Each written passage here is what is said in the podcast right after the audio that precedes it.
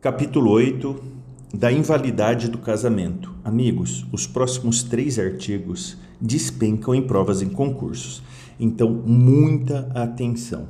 Artigo 1548. É nulo o casamento contraído. 1. Um, revogado. 2. Por infringência de impedimento. Artigo 1549 a decretação de nulidade de casamento pelos motivos previstos no artigo antecedente, ou seja, infringência de impedimento, pode ser promovida mediante ação direta por qualquer interessado ou pelo Ministério Público. Artigo 1550, não vamos confundir. Vamos lá. É anulável o casamento. 1. Um, de quem não completou a idade mínima para casar. 2. Do menor em idade núbio, quando não autorizado por seu representante legal.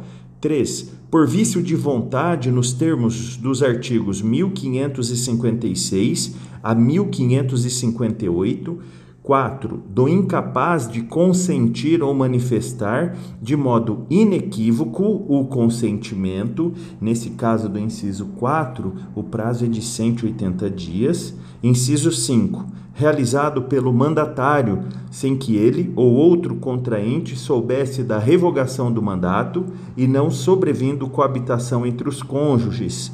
6. Por incompetência da autoridade celebrante.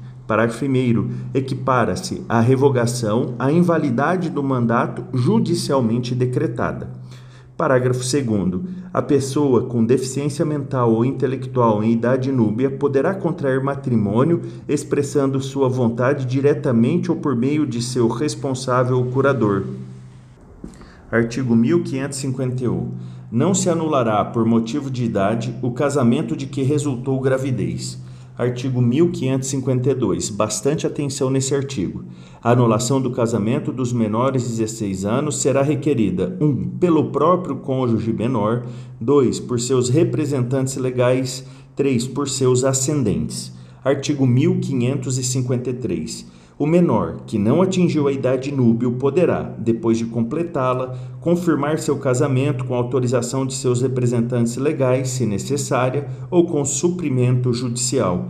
Artigo 1554. Subsiste o casamento celebrado por aquele que, sem possuir a competência exigida na lei, exercer publicamente as funções de juiz de casamentos e, nessa qualidade, tiver registrado o ato no registro civil. Artigo 1555. O casamento do menor em idade núbil, quando não autorizado por seu representante legal, só poderá ser anulado se a ação for proposta em 180 dias por iniciativa do incapaz, ao deixar de sê-lo de seus representantes legais ou de seus herdeiros necessários. Parágrafo 1 o prazo estabelecido neste artigo será contado do dia em que cessou a incapacidade, no primeiro caso, a partir do casamento, no segundo, e, no terceiro, da morte do incapaz. Parágrafo 2. Não se anulará o casamento quando à sua celebração houverem assistido os representantes legais do incapaz ou tiverem, por qualquer modo, manifestado sua aprovação artigo 1556. O casamento pode ser anulado por vício da vontade, se houve por parte de um dos nubentes, ao consentir, erro essencial quanto à pessoa do outro. Artigo 1557. Considera-se erro essencial sobre a pessoa do outro cônjuge 1. Um, o que diz respeito à sua identidade, sua honra e boa fama, sendo esse erro tal que o seu conhecimento ulterior torne insuportável a vida em comum ao cônjuge enganado. 2. A ignorância de crime anterior ao casamento, que, por sua natureza, torne insuportável a vida conjugal. 3. A ignorância anterior ao casamento de defeito físico irremediável que não caracterize deficiência ou de moléstia grave e transmissível por contágio ou por herança, capaz de pôr em risco a saúde do outro cônjuge ou de sua descendência. Inciso 4, revogado.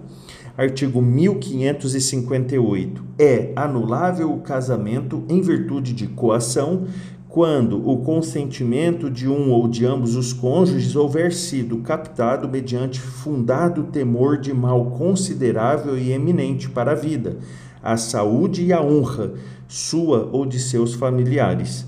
Artigo 1559. Somente o cônjuge que incidiu em erro ou sofreu coação pode demandar anulação do casamento, mas a coabitação, havendo ciência do vício, valido o ato, ressalvados as hipóteses dos incisos 3 e 4 do artigo 1557. Artigo 1560. O prazo para ser intentada a ação de anulação do casamento, a contar da data da celebração, é de 1. Um, 180 dias, no caso do inciso 4 do artigo 1550 é aquele caso do incapaz de consentir ou manifestar de modo inequívoco o consentimento. Inciso 2. Dois anos sem competente autoridade celebrante. 3. Três anos nos casos dos incisos 1 a 4 do artigo 1557. Lembremos que o artigo 1557 traz ali o erro essencial sobre a pessoa do outro cônjuge. Inciso 4. Quatro anos se houver coação. Parágrafo 1. Extingue-se, em 180 dias, o direito de anular o casamento dos menores de 16 anos, contado o prazo para o menor do dia em que perfez essa idade, e da data do casamento para seus representantes legais ou ascendentes. Parágrafo 2. Na hipótese do inciso 5 do artigo 1550, o prazo para anulação do casamento é de 180 dias, a partir da data em que o mandante tiver conhecimento da celebração. Artigo 1561. Embora anulável ou mesmo nulo, se contraído de boa-fé por ambos os cônjuges, o casamento em relação a estes como aos filhos produz todos os efeitos até o dia da sentença anulatória. Parágrafo 1. Se um dos cônjuges estava de boa-fé ao celebrar o casamento, os seus efeitos civis só ele e aos filhos aproveitarão. Parágrafo 2. Se ambos os cônjuges estavam de má fé ao celebrar o casamento, os seus efeitos civis só aos filhos aproveitarão. Artigo 1562 antes de mover a ação de nulidade do casamento e de anulação, a de separação judicial, a de divórcio direto ou a de dissolução de união estável, poderá requerer a parte, comprovando sua necessidade, a separação de corpos, que será concedida pelo juiz com a possível brevidade. Artigo 1563. Bastante atenção, muito cobrado em provas. A sentença que decretar a nulidade do casamento retroagirá a data da sua celebração, sem prejudicar a aquisição de direitos a título oneroso por terceiros de boa-fé, nem a resultante de sentença transitada em julgado. Artigo 1564. Quando o casamento for anulado por culpa de um dos cônjuges, este incorrerá 1. Um, na perda de todas as vantagens havidas do cônjuge inocente 2. Na obrigação de cumprir as promessas que lhe fez no contrato antenupcial. Capítulo 9. Da eficácia do casamento. Artigo 1565. Pelo casamento, homem e mulher assumem mutuamente a condição de consortes, companheiros e responsáveis pelos encargos da família. Parágrafo 1. Qualquer dos nubentes, querendo, poderá acrescer ao seu o sobrenome do outro. Parágrafo 2. O planejamento familiar é de livre decisão do casal, competindo ao Estado propiciar recursos educacionais e financeiros para o exercício desse direito, vedado qualquer tipo de coerção por parte de instituições privadas ou públicas. Artigo 1566 são deveres de ambos os cônjuges: 1. Um, fidelidade recíproca. 2. Vida em comum no domicílio conjugal. 3. Mútua assistência. 4. Sustento, guarda e educação dos filhos. 5. Respeito e consideração mútuos. Artigo 1567. A direção da sociedade conjugal será exercida em colaboração pelo marido e pela mulher, sempre no interesse do casal e dos filhos. Parágrafo único. Havendo divergência, qualquer dos cônjuges poderá recorrer ao juiz, que decidirá tendo em consideração aqueles interesses. Artigo 1568.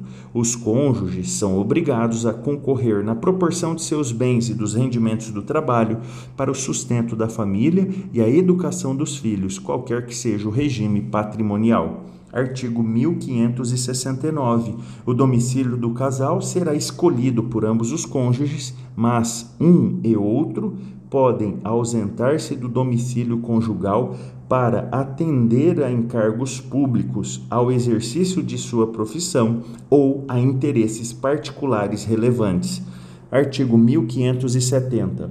Se qualquer dos cônjuges estiver em lugar remoto ou não sabido, encarcerado por mais de 180 dias, interditado judicialmente ou privado episodicamente de consciência em virtude de enfermidade ou de acidente, o outro exercerá com exclusividade a direção da família, cabendo-lhe a administração dos bens. Amigos, se tiver alguma dúvida, crítica, elogio ou sugestão, mande a mim um direct no meu Instagram, arroba marcelrulli, memorize. Acesse o nosso canal do YouTube, Marcel Rulli, Ifen Memorize. E o nosso canal do Telegram, hashtag civil, underline e, underline legal. Um grande abraço, bons estudos!